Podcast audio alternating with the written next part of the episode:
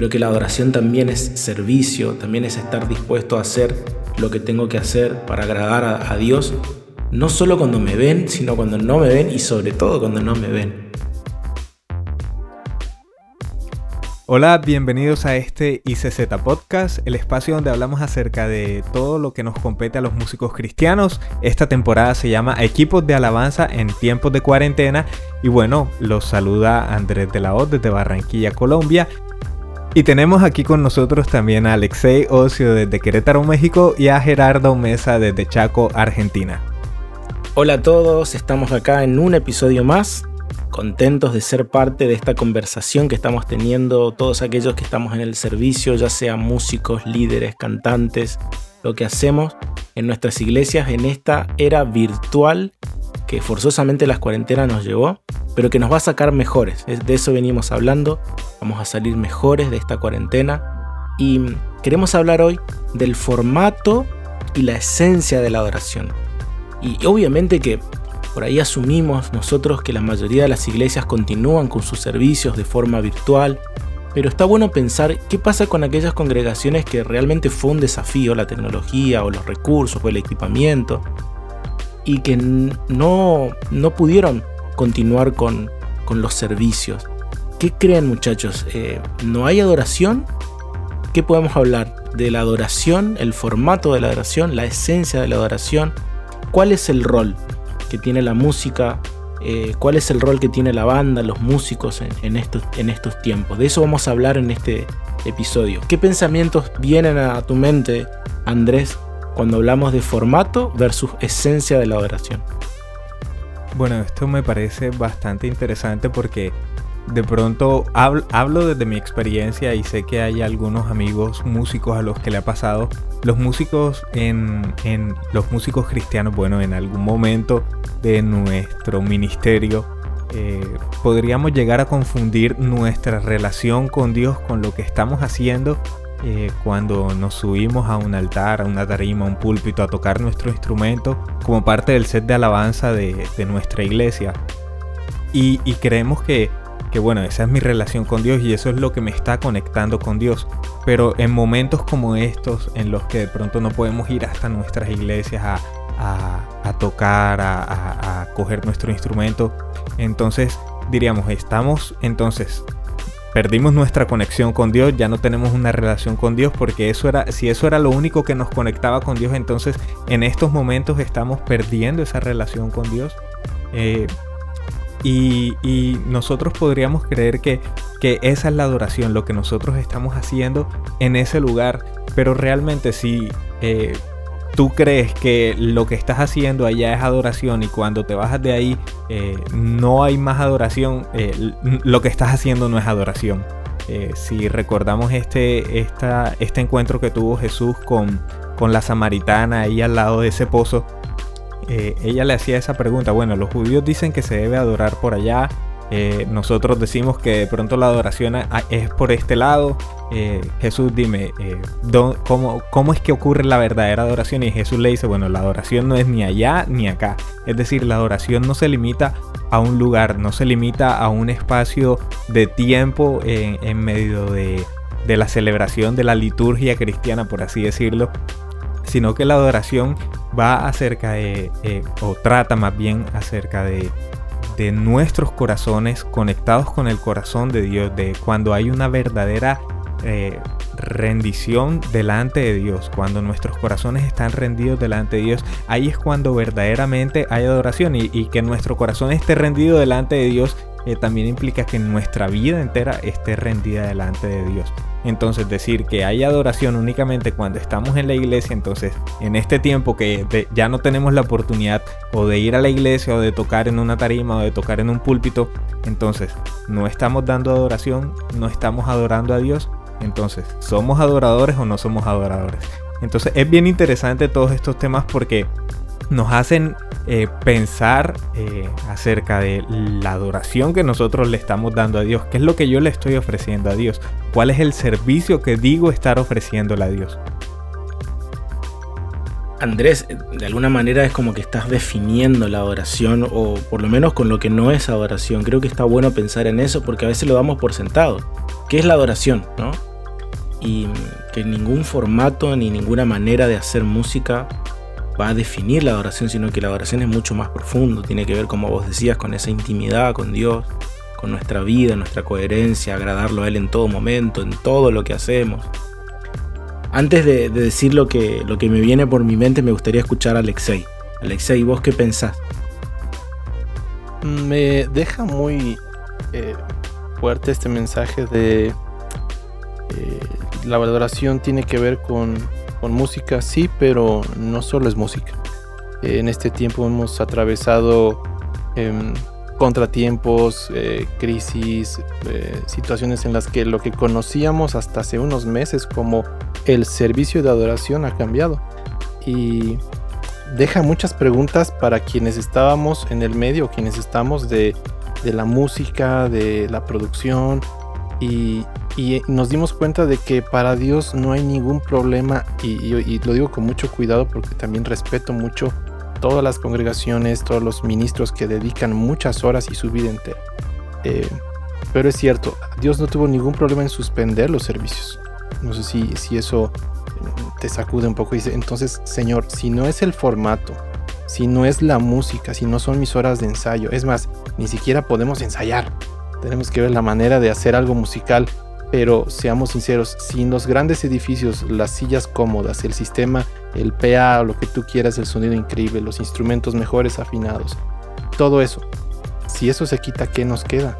Mm. ¿Con qué nos quedamos? Eh, si ya no hay más músicos, no hay más producción musical, ¿cuál es la motivación que nos lleva a nosotros a seguir teniendo primero comunión con Dios, segundo comunión con nuestros hermanos? ¿Es cumplir un programa? ¿Es cumplir una lista de músicas? O quizás, y es de donde voy, hay algo mucho más profundo, más fuerte, que Dios nos lo revela, que Dios nos lo nos está empujando como iglesia a decir, eh, esto es importante, pero no es lo más importante. Y me recuerdo ese pasaje tan fuerte donde está Marta y María y, lo hemos predicado cientos de veces, pero hoy que lo vivimos en decir, bueno, ¿qué era lo más importante? ¿Qué es? ¿Cuál es la esencia de estar con Jesús en este tiempo? ¿Qué es lo que tenemos? Y es ese volver a, nuestros hogares, a nuestra intimidad con Él. Um, y creo que definir adoración es una de las cosas más difíciles. Tenemos años, creo que todos en esta mesa eh, en la parte del Instituto Canción, eh, enseñando esencia de la oración, escuchando prédicas, pero aún así a mí se me hace muy difícil explicar, definir completamente qué es adoración y lo asemejo mucho a, estar enamorado, a estar enamorado.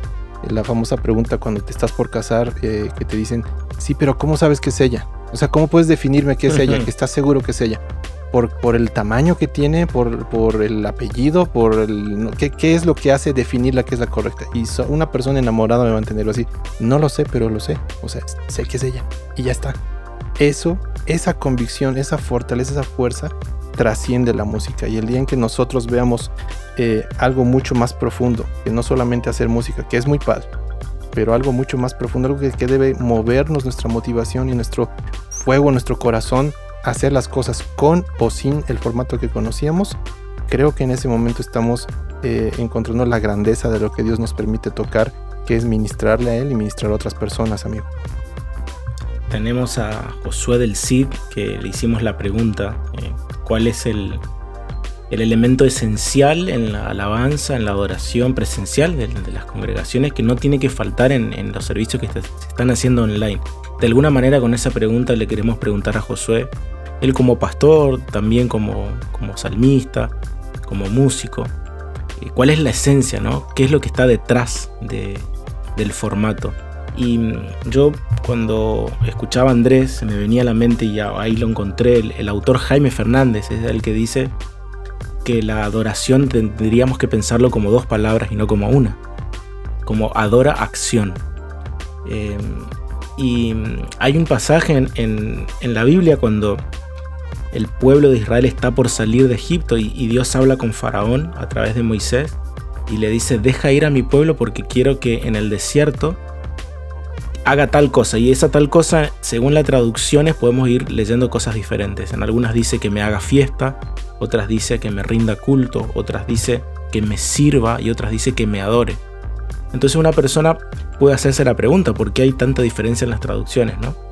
Y lo interesante es que cuando vamos a la, palabra en esa, en hebrea, en esos manuscritos antiguos, la, conciencia hebrea no separa la adoración del servicio. Esa palabra Abad es labrar la tierra, servir, venerar, honrar. Y claro, ¿cómo nos cuesta a nosotros entender ¿no? que la música no es el todo de la adoración, que es un medio para la adoración, pero que la adoración también es servicio, también es estar dispuesto a hacer lo que tengo que hacer para agradar a, a Dios, no solo cuando me ven, sino cuando no me ven y sobre todo cuando no me ven. Entonces pensaba en eso, coincido con lo que ustedes dicen, creo que hay un gran desafío en estos tiempos donde muchas congregaciones tal vez no están pudiendo continuar con el formato, con la liturgia, en la manera que tenían las reuniones, eh, y que no se desanimen, porque la adoración va a seguir estando. La esencia de la adoración no tiene que faltar, y es esa búsqueda al Señor, esa intimidad con Él, es entender de como vos decías Alexei, ¿qué pasa cuando desmantelamos todo? ¿Qué es lo que está pasando ahora? ¿qué queda? Y queda nuestro corazón, y queda nuestro amor poner. Entonces, aunque tengas que continuar con una guitarra acústica, cuando si tenemos que cantar a capela, si tenemos que hacerlo solo con un piano, que la presencia del Señor siga estando en medio nuestro, porque es importante esa esencia y el corazón detrás de lo que hacemos. Así que, ¿les gustaría escuchar a Josué lo que tiene para comentarnos? Claro que sí.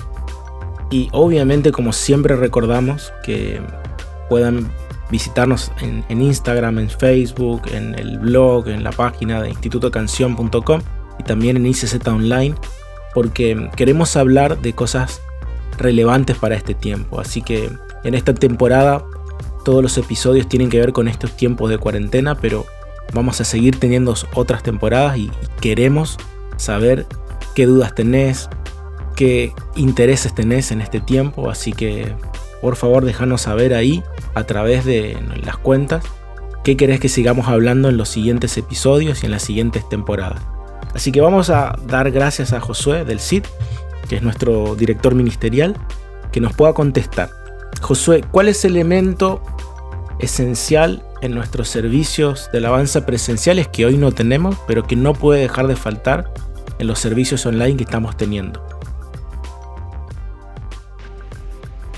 Hola Gera, bueno, qué alegría poder estar aquí compartiendo con ustedes.